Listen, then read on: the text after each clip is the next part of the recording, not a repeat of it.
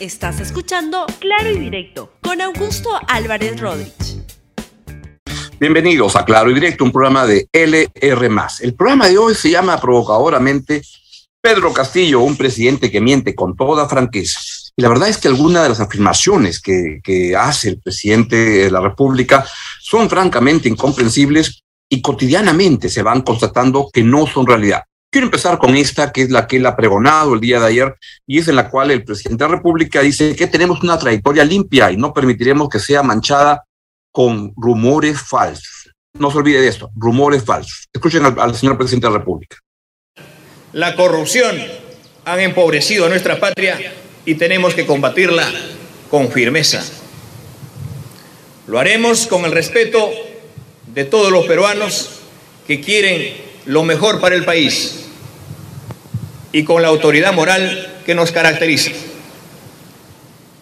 Que nadie pretenda echar un manto de duda sobre nuestro actuar, porque tenemos una trayectoria limpia y no permitiremos que sea manchada por rumores falsos o acusaciones infundadas. Estamos aquí para servir al país, no para servirnos de él. Que no nos confundan han sido los arreglos y los negocios y los negociados oscuros del pasado los que pusieron en jaque al Perú. Han sido las redes de corrupción y los compadrazgos del pasado los que llevaron al borde al abismo. Esta etapa debe terminar.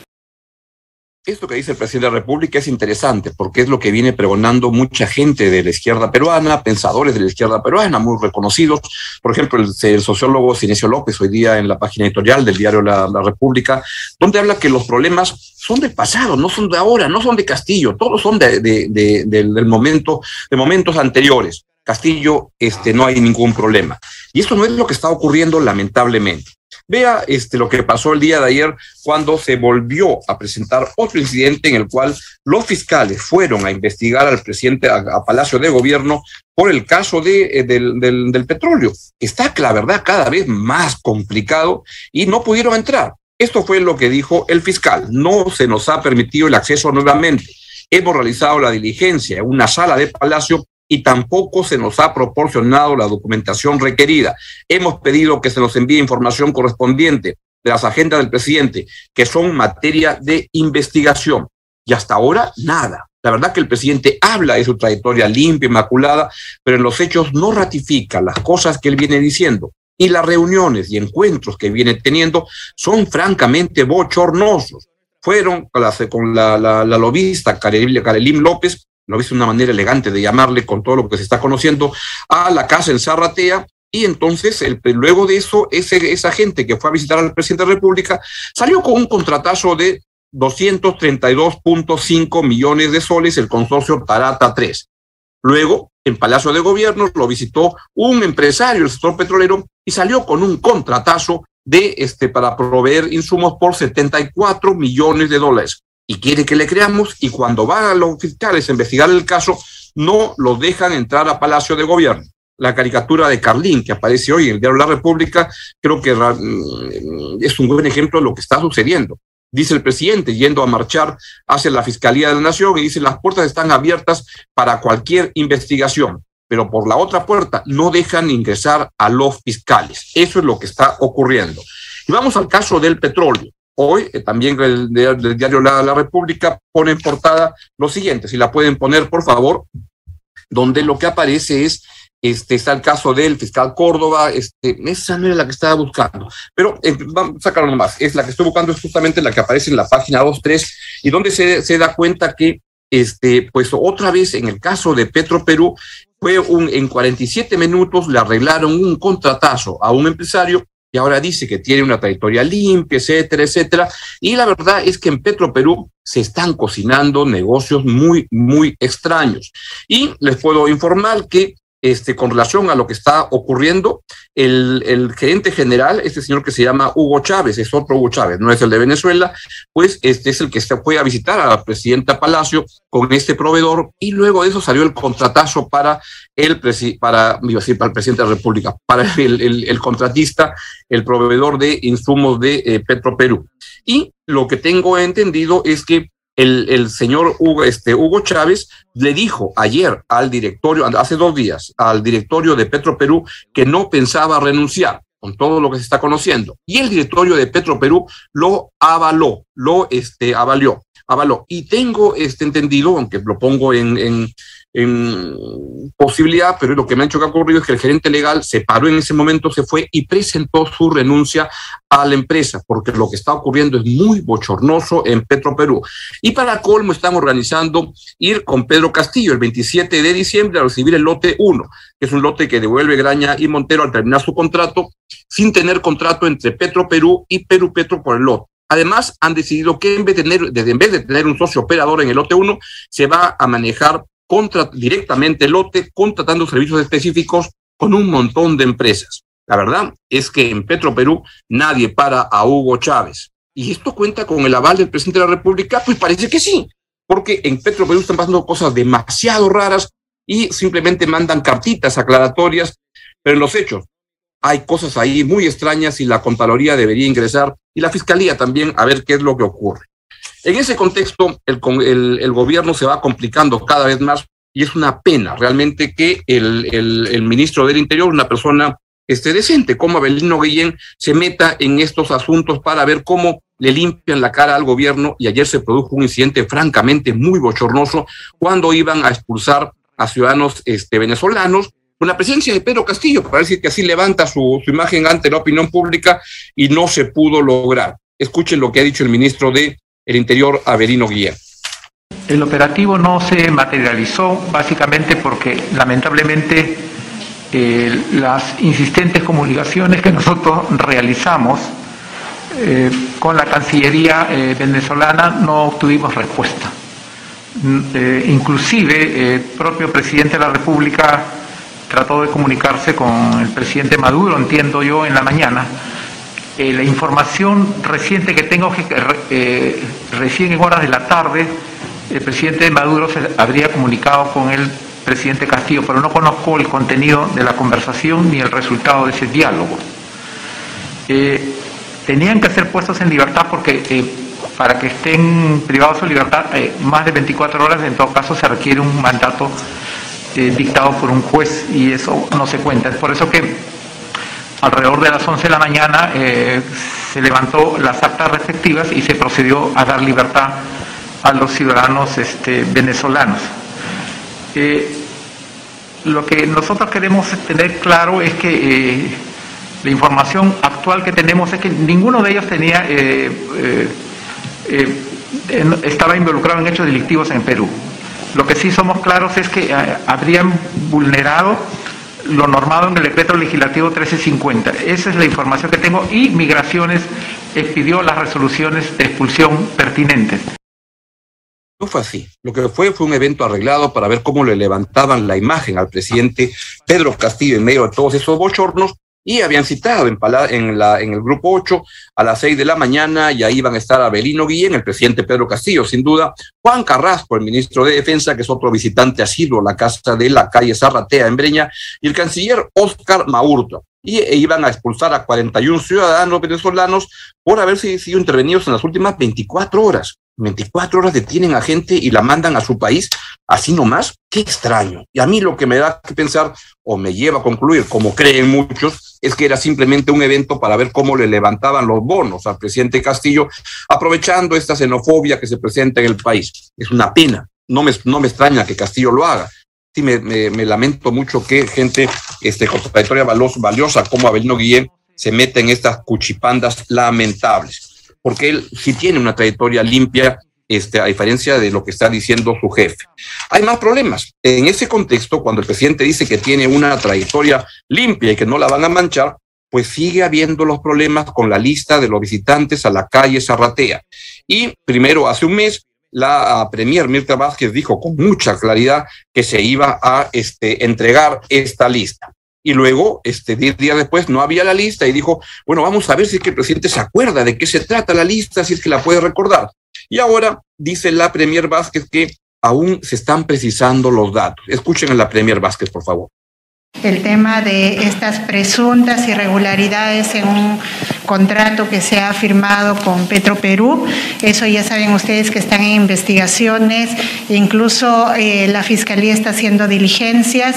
Eh, el presidente nos ha reafirmado su eh, total disposición a facilitar estas investigaciones. De hecho, la Fiscalía ha estado estos días aquí.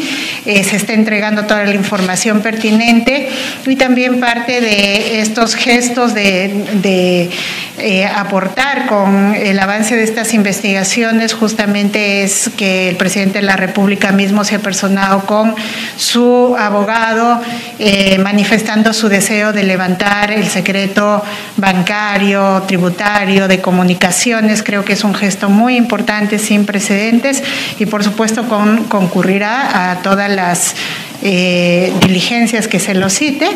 Eh, eso es el curso de las investigaciones, lo mismo que en cuanto a las casas, a la casa y a las visitas en la casa de Zarratea, donde se están mandando la información requerida, se están eh, precisando eh, algunos datos, pero todo esto está corriendo, digamos, su curso correspondiente y pronto seguramente ustedes tendrán conocimiento de las diligencias que se ha hecho para atender todo este tipo de requerimientos. La premier Mirta Vázquez se quemó políticamente cuando salió a hacer ese anuncio tan impresionante de que iban a cerrar cuatro minas sin ningún procedimiento, simplemente porque se le, salía del forro hacerlo. Y eso la verdad que la, la erosionó mucho su credibilidad pero más daño le ha hecho es todas estas excusas que tiene que hacer para ir tapando al presidente Pedro Castillo, que no quiere decir con quienes se reunía en la casa de la calle Zarratea en este, donde se da cuenta que se, veía con esa señora, Karelín López, donde se da cuenta que se reunía con proveedores que luego salían ganadores de concursos y contratos millonarios con el Estado peruano. Y eso es lo que ha hecho que el gabinete se desmorone mucho y que la señora Vázquez hoy en día tenga muy poco liderazgo dentro del gabinete, donde los ministros hacen lo que quieren y conversan directamente con el presidente Castillo, y fuera del gabinete, donde la señora Vázquez, lamentablemente, es una persona valiosa, pero por no saber manejar el, manejarse en el cargo con principios claros y dejar de estar limpiando la imagen del presidente, pues ha terminado en, enlodada en ese espacio y ahora su credibilidad es muy, muy baja. Y esto viene a cuenta por la necesidad, la importancia de un cambio de gabinete para poder darle una nueva oportunidad al gobierno del presidente Castillo que acaba el año 2021 en estos cinco meses que todavía ni se han cumplido cinco meses, tremendamente debilitado, tremendamente desprestigiado. Tienen que encontrar, para empezar, a un nuevo ministro de Educación. El señor Carlos Gallardo ya fue eh, censurado del, del, del cargo de ministro de Educación y enhorabuena, porque el ministro Gallardo confundió el cargo él, en vez de ser alguien que lo ponen en el cargo para mejorar la calidad de la educación universitaria, escolar, se dedicó a proteger los intereses sindicales de un sindicato de, eh, los maestros que lo que busca es defenestrar al SUTE y quedarse con la plata de la derrama magisterial. Es a eso lo que estaba caminando el señor este, Carlos Gallardo, que además ese sector del, del de los sindicatos de los maestros es el sector del FENATE, que es el sector que está vinculado al Movadef que es el sector vinculado a Sendero Luminoso. Así de claras son las cosas y esa es la persona que luego en toda su furia, cuando veía que ya se le caían las cosas y que no iba a tener los votos para quedarse en el cargo, emprendió contra el SUTEP con todo. ¿A quién va a poner ahora de ministro de Educación? ¿A alguien que pueda mejorar, que avanzar hacia una mejor calidad de la educación en el Perú? Por ejemplo, el primer ministro que tuvieron en educación, el señor Juan Carillo, o van a buscar a alguien en la misma línea de este Carlos Gallardo para seguir viendo cómo el FENATE se queda con los recursos de la derrama magisterial y resuelven temas sindicales con los cuales, con todo el aval, además debo decirlo, del presidente de la República, quien en la huelga magisterial del año 2017 fue el mascarón de prueba de esos sectores vinculados a FENATE, a Movadef, a Sendero Luminoso. Otro cargo donde se está viendo qué es lo que va a ocurrir es el Ministerio de Economía. Ahí Pedro Franque ha perdido credibilidad en la inversión privada, donde su reputación es muy, muy, muy baja hoy en día, y en el Congreso, que no le aprueba las facultades que pedía. Se requiere hoy en día un ministro de, Economía que proyecte credibilidad, que permita un crecimiento económico, y no Pedro Franque, que hoy en día no lo ofrece. Les puedo asegurar con toda seguridad que el cargo ya el presidente de Castillo se lo ha ofrecido a otra persona. Les puedo dar más es una de las cuatro personas que fue a visitar al presidente Pedro Castillo la semana pasada, que eran cuatro exministros de Economía, que eran Claudia Cooper, Alonso Segura, Miguel Castilla y Baldo Mendoza. A uno de ellos, al menos, el presidente Pedro Castillo le ha ofrecido el cargo de ministro de Economía. ¿Y saben qué le dijo? Que no. ¿Y saben por qué le dijo que no? Porque lo que ocurre es que el presidente Castillo tiene una idea un poco extraña de cómo se arma un gabinete y cree que cada ministerio está desconectado del otro. Y entonces cuando alguien lo invitan a ser ministro de Economía, lo que tiene que ocurrir es que tiene que ver con quiénes va a trabajar y qué consistencia va a haber en ese gabinete. No fue así y esta persona a la que le ofreció el cargo le dijo que no. Y vamos a ver ahora cómo hacen para conseguir otro ministro de Economía que pueda proyectar credibilidad en un gobierno que hoy en día no la está teniendo. Y eso tiene que ver además con una economía tremendamente afectada. Vamos a lo que está sucediendo en la minería peruana. En las Bambas se ha suspendido el bloqueo hasta el 30 de diciembre, como gran cosa.